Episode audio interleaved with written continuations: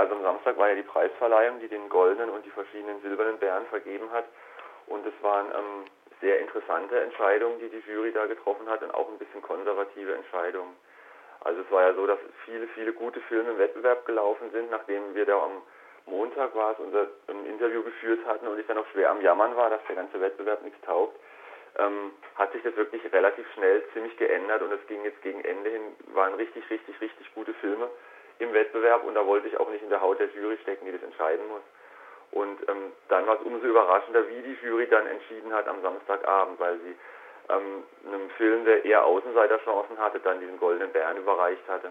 Das ist der Film Cäsar muss sterben. Warum ja. bist du mit der Entscheidung nicht einverstanden? Also ich würde nicht sagen, dass ich damit nicht einverstanden bin, weil es ein beeindruckender Film war. Es ist aber so, dass so viele andere Filme von, von jungen Filmemachern, gute Filme, eindrückliche und teilweise auch wirklich politisch relevante Filme im Wettbewerb gelaufen sind, die, die dadurch noch einen Schub bekommen hätten, wenn sie so eine Auszeichnung gekriegt hätten. Und ähm, das wäre von daher vielleicht ein bisschen stimmiger gewesen, wenn man jungen Filmemachern aus dem Ausland, aus Ungarn oder aus der Schweiz, ähm, die Trophäe überreicht, weil deren Filme dann anders beworben werden und in einem anderen Licht dastehen und das ähm, denen gut getan hätte, weil es wichtige Filme waren. Nur der Wind wurde ja mit dem silbernen Bären ausgezeichnet. Ja, genau, das ist aber halt eben in Anführungsstrichen nur der silberne Bär. Also das ist natürlich auch eine tolle Auszeichnung. Das war der große Preis der Jury, also so eine Art zweiter Platz. Und ähm, das ist natürlich auch schon eine tolle Auszeichnung, aber gerade der Film, der wäre es wirklich wert gewesen, dass man den den ersten Platz vergibt, den Goldenen Bären. Worum geht es in dem Film in Nur der Wind? Es geht in dem Film um eine, um eine Roma-Familie, die in Ungarn lebt und dort auch in so einer Roma-Siedlung, also ein bisschen am, abseits der Stadt, am Waldrand. Und ähm, das handelt von einem Tag und zwar wurde an, an der Nacht vor diesem Tag wurde in einer Nachbarhütte in dieser Roma-Siedlung wurde eine achtköpfige Familie komplett ausgelöscht von Rassisten, die die nachts einfach kaltblütig erschossen haben. Und dieses, diese Geschichte macht eben sehr schnell dort die Runde und dementsprechend herrscht da auch eine große Angst unter dieser vierköpfigen Familie. Das ist eine Mutter mit zwei Kindern und dem Großvater. Der Familienvater ist schon eine Zeit lang vorher nach Kanada ähm, geflüchtet und möchte die Familie, sobald die, das Geld da ist, nach, nachholen nach Kanada. Und dann wird in diesem Film eigentlich nur dieser eine Tag gezeigt, wie diese Familie damit umgeht und was die für Schicksale haben. Und die Mutter geht morgens ähm, als Hilfsarbeiterin ähm, die Autobahn, den Autobahngrünstreifen von, von Müll ähm, und Abfall säubern und die Tochter geht in die Schule. Der Sohn geht ähm, schwänzt und der Großvater schafft es eigentlich gar nicht mehr vom Sofa runter, weil er auch Probleme mit dem Alkohol hat. Und es wird so episodenhaft erzählt ähm, über den Film mit einer Handkamera, das ist fast schon dokumentarisch und die ist sehr nah an den Figuren dran. Und ähm, ist sehr beeindruckend, weil man auch in einer Tour mitkriegt, was wie latent da der Rassismus noch vorherrschend ist gegenüber den Sinti und Roma in Ungarn. Das Ende des Films, also ich verrate jetzt natürlich nichts, aber das ist sehr schockierend und sehr eindrücklich, weil man ähm, ja, weil es da noch eine, eine sehr schockierende Wendung gibt am Ende. Und das war einer der Filme im Wettbewerb, von dem man wirklich, wo man ausgegangen ist und gesagt hat, das war jetzt wirklich, wirklich sehr beeindruckend und es hat gesessen, wenn man es so sagen möchte und war eben auch eine eindeutige politische Aussage, weil es diesen Rassismus, mit dem ähm, solche Gruppen in Ungarn zu kämpfen haben, deutlich und, und, und, sehr gut porträtiert hat. Bei der Preisverleihung war es nicht nur du enttäuscht, sondern auch wahrscheinlich auch andere Leute im Publikum. Hat man das gemerkt? Ähm, ja, also dadurch, dass ich, dass ich da in dieser Pressevorführung im, in einem Kino saß, in, den, die, in, in das dieser, diese Preisverleihung übertragen wurde, ähm, war natürlich die Enttäuschung nicht derart zu spüren, weil die Presseleute das halt einfach auch professionell angehen. Die schauen sich das an und kaum ist es vorbei, gehen sie raus ins Internet und schreiben ihren Bericht darüber. Aber wenn man sich unterhalten hat und wenn man sich dann am nächsten Tag die Kritiken und die Bilanzen ähm, durchgelesen hat, dann haben schon alle geschrieben, es wäre ein bisschen schade und es wären konservative Entscheidungen gewesen, die so nicht hätten sein müssen. Die beiden Brüder, dieses Regisseursbrüderpaar, die diesen Goldenen Bären gekriegt haben, die sind über 80 die hatten sozusagen ihre goldene Schaffenszeit irgendwann in den 70ern und sind da auch schon mit Preisen überhäuft worden und die hätte man jetzt nicht noch mit einem goldenen Bären belohnen müssen, obwohl der Film auch sehenswert ist. Lass uns noch über die anderen Preisträger und Preisträgerinnen sprechen.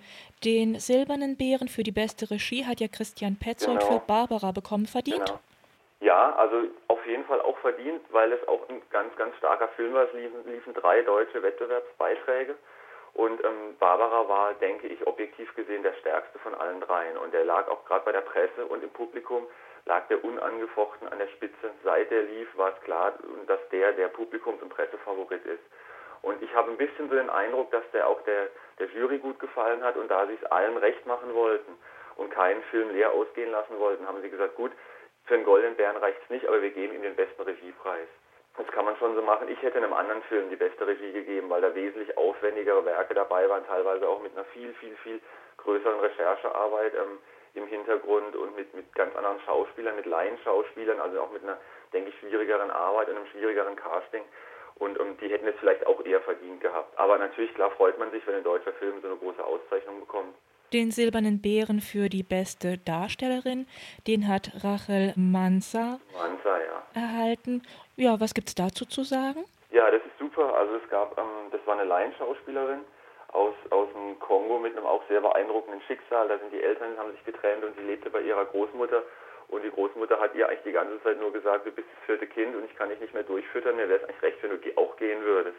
Und damit musste sie sich jahrelang auseinandersetzen, also im Kindesalter schon und ist dann irgendwann von zu Hause abgehauen, zu einer Freundin gezogen und wurde dann für einen Film, für einen anderen Film sozusagen auf der Straße entdeckt. Und über diesen Film kam sie dann auch an diese Hauptrolle. Und dafür, dass sie eine Laienschauspielerin ist, noch eine sehr junge, also 14 vielleicht, ähm, ist es sehr, sehr beeindruckend. Und das kann man durchaus gab da auch noch andere Kandidaten, ähm, aber das ist eine absolut nachvollziehbare Entscheidung. Den Silbernen Bären für den besten Darsteller, den gab es für Mikkel Boe Volsgaard. Ja, das war gut, er hat es sehr gut gespielt. Er spielt im Christian VII., den dänischen König, dem man nachsagt, dass er wirklich psychische Probleme hatte, also entweder labil war oder heute geht man davon aus, dass er Schizophrenie, also Schizophren war oder Schizophrenie litt. Und ähm, das war sehr gut gespielt, war auch ähm, teilweise sehr lustig gespielt. Also man konnte einfach lachen, weil er das gut gemacht hat. Ähm, aber auch da muss man sagen, es gab da so tolle Nachwuchsdarsteller, die, die so wahnsinnig gut gespielt haben und so schwierige Rollen hatten, dass es auch da wahrscheinlich besser gewesen wäre oder interessanter gewesen wäre, wenn man denen diesen goldenen, den silbernen Bären für den besten Hauptdarsteller ähm, überreicht hätte. Wobei man sagen muss, ich habe mich mit einer dänischen Journalistin unterhalten und die war nach dem Film hin und weg und hat gemeint, sie, sie kannte, obwohl sie sich mit dem dänischen Film täglich auseinandersetzt, kannte sie diesen Namen noch nicht und sie wäre unglaublich beeindruckt und begeistert gewesen von, von dem Schauspieler und hofft und denkt, dass es jetzt die neue dänische Nachwuchshoffnung wird nach Mats Mikkelsen, also dass der in dessen Fußstapfen tritt. Von daher war das in gewisser Weise auch natürlich gerechtfertigt. Den Silbernen Bären für eine herausragende künstlerische Leistung hat der Kameramann Lutz Reitemeyer erhalten. Das war super, also das war auch abzusehen. Ähm, das ist ein Film, ähm, ein chinesisches Epos, das heißt im englischen Titel White Deer Plain und da geht es um zwei Familienclans, die eben auf dieser White Deer Plain, auf dieser Hochebene in China leben, ähm, in ziemlich patriarchalischen Strukturen und es gibt dann komplizierte Verstrickungen, sowohl persönliche, weil die ähm, untereinander Beziehungen haben und Affären haben, und natürlich auch politische, weil dann die Revolution losgeht und es dann ähm, politische verschiedene Strömungen gibt. Und es waren ähm, ganz, ganz, ganz tolle Bilder. Das war ein toller Film, der ging sehr lang, drei Stunden. Ähm, war so ein richtiges Historien-Epos und Schinken mit wirklich ganz hervorragenden Aufnahmen, ganz tollen Fotografien und ähm, das ist auch auf jeden Fall eine, die richtige Entscheidung gewesen, denen den Silbernen Bären für die Kamera zu geben. Dann kommen wir zum Silbernen Bären für das beste Drehbuch. Das hat Rasmus Heisterberg und Nikolai Arsel für Die Königin und ihr Leibarzt bekommen. Ja, genau. Also das ist der Film, für den der, ähm, der auch den Silbernen Bären für den besten Hauptdarsteller gekriegt hat. Also es war auch auf den ersten Blick ein Kostümfilm. Da geht es um Christian VII., der, den König von, von Dänemark und der holt sich einen Leibarzt ins Haus, gespielt von Matt Mikkelsen. Und ähm, dieser Leibarzt ist aber mehr als einfach nur sein Arzt. Der hat auch noch ganz viele revolutionäre Ideen und will den Staat ein bisschen revolutionieren, will das Schulwesen ändern, die Pressefreiheit einführen, den Adel ein bisschen, ähm, die Rechte des Adels ein bisschen beschneiden und es wird ihm dann später zum Verhängnis.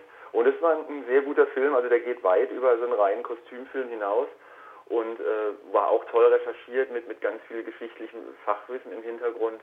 Und ähm, das ist eine richtige Entscheidung. Ja, das war auch abzusehen. Das war auch mein Tipp, dass dieser Film den Preis fürs beste Drehbuch bekommt. Und dann kommen wir zum Schluss zum Silbernen Bären. Lobende Erwähnung hat bekommen L'Enfant d'en Août. Ja, das war sehr schade, also weil der war auch ähm, ein bisschen so ein Geheimtipp. Als der lief, da waren sich viele einig, dass der heiße Anwärter auf den Goldenen Bären ist.